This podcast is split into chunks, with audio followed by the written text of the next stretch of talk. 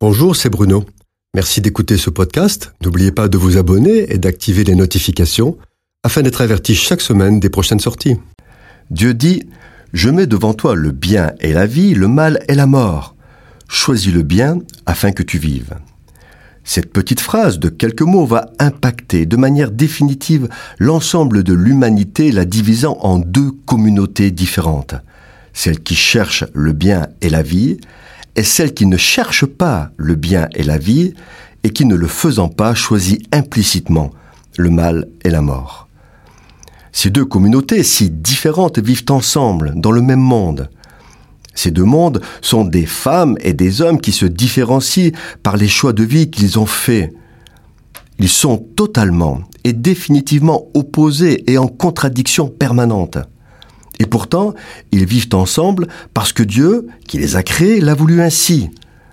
Ceux qui ont choisi le bien sont peu nombreux, car le chemin du bien et de la vérité est un chemin étroit et souvent difficile. Il faut être fort pour s'y lancer et persévérer, et surtout, il faut être déterminé et courageux pour ne pas revenir en arrière et passer par un chemin plus large. Ceux qui ont choisi le bien et la vie s'appellent enfants de Dieu, peuple de Dieu, église de Jésus, épouse de l'agneau. Ceux qui ont choisi le mal, en ne choisissant pas le bien, sont les plus nombreux.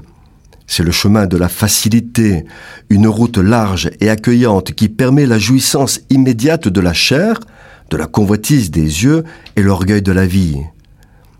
Le chemin étroit mène à la vie. Le chemin large et spacieux mène à la mort. De ces deux communautés, la plus petite, celle qui croit en Dieu, n'est pas la plus faible parce que son maître, Jésus-Christ, Dieu Tout-Puissant, créateur de l'univers. Mais elle est aussi la plus exposée parce que lorsque deux vivent ensemble, l'un finit toujours par influencer l'autre c'est le choc des modes de vie et des cultures qui finalement ressemble à une guerre d'influence. Une guerre qui parfois est physique et d'autres fois plus sournoise et finalement plus dangereuse. La compréhension des temps que nous vivons est marquée par le sens dans lequel se fait l'influence d'une communauté sur l'autre.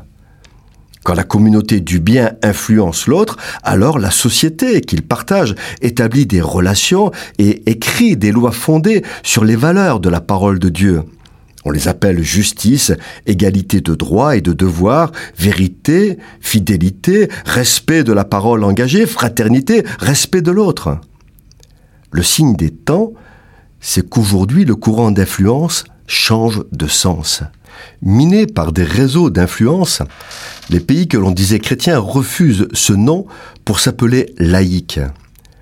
La laïcité est une religion qui s'accompagne du dévoiement des valeurs chrétiennes au profit des valeurs marchandes, financières, technologiques, dans un esprit de compétition où seul le résultat compte.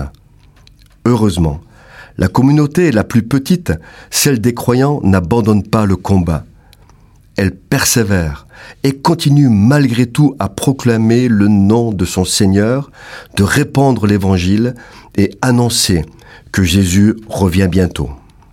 Cette chronique a été produite par Bruno Oldani et Jacques Cudeville.